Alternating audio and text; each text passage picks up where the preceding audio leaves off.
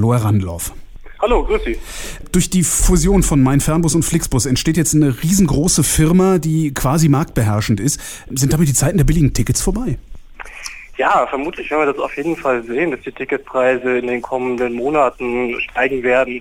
Mein Fernbus und Flixbus vereinen ungefähr 70 Prozent des Marktanteils, der heute ja, äh, auf die beiden entfällt, auf sich. Und einer dieser Unternehmen war vor allem immer das Unternehmen, was die Preise massiv gedrückt hat durch eine sehr aggressive äh, Preisstrategie, eben Flixbus. Und es ist zu erwarten, dass diese Dumping-Strategie aufgegeben wird.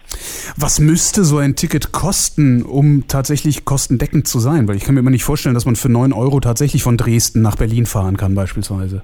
Nein, das ist immer sehr schwierig. Also ähm, man kennt das aus dem Flughafen zubringen.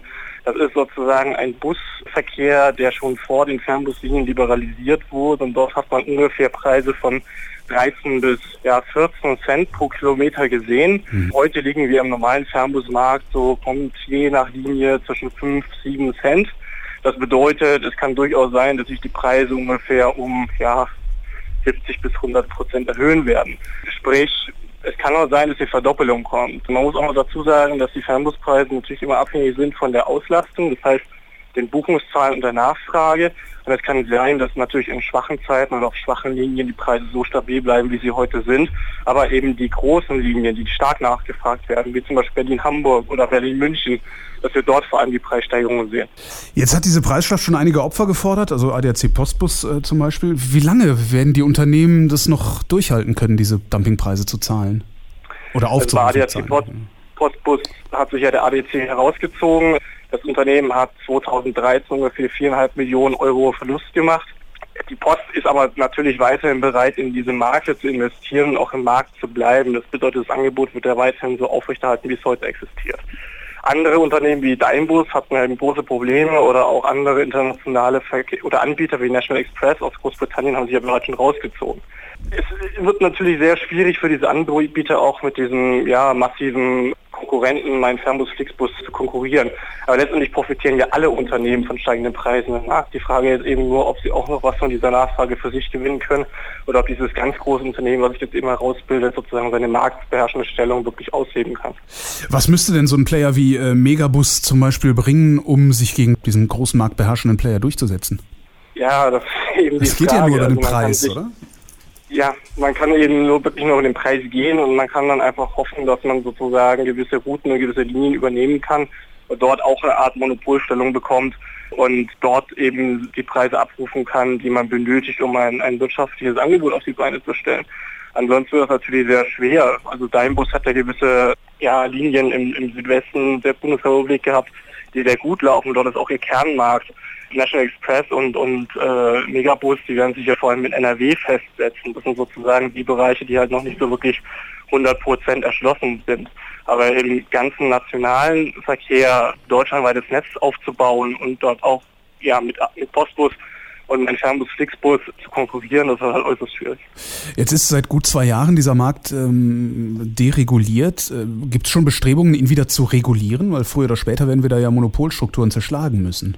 Also man muss immer den gesamten Person, also Personenfernverkehr anschauen. Dort mhm. ist natürlich die, der Schienenpersonenfernverkehr hat eine sehr dominierende Rolle weiterhin. Das bedeutet, es wird dort wahrscheinlich im, keine wirklich marktbeherrschende Stellung geben im, im, im Personenverkehr. Natürlich kann man auch den Fernbusmarkt an sich anschauen, aber ich glaube nicht, dass es dort sozusagen schwierig ist, für andere Player in den Markt reinzugehen, besonders weil ja die Anlaufkosten relativ gering sind. Die ganzen Unternehmen benutzen ja Fahrzeuge und Personal von Subunternehmern, die, die fahren ja, sowas eben von Franchise ähnlich kennt, mhm. äh, eben unter einer gewissen Marke und äh, mein Fernbus genauso wie Postbus machen ja nur den Vertrieb der Tickets und das Marketing, eben diesen einheitlichen Markenauftritt. Von daher ist es ja auch für andere Unternehmen weiterhin möglich, in diesen Markt einzutreten. Es ist ja zum Beispiel auch möglich, dass sich regionale Busunternehmen zusammenschließen und versuchen eben ein Bundesland sehr intensiv zu beackern und dort Verkehre anzubieten. Das ist immer noch möglich und ich glaube nicht, dass das Kartellamt dort eine marktbeherrschende Stellung sieht.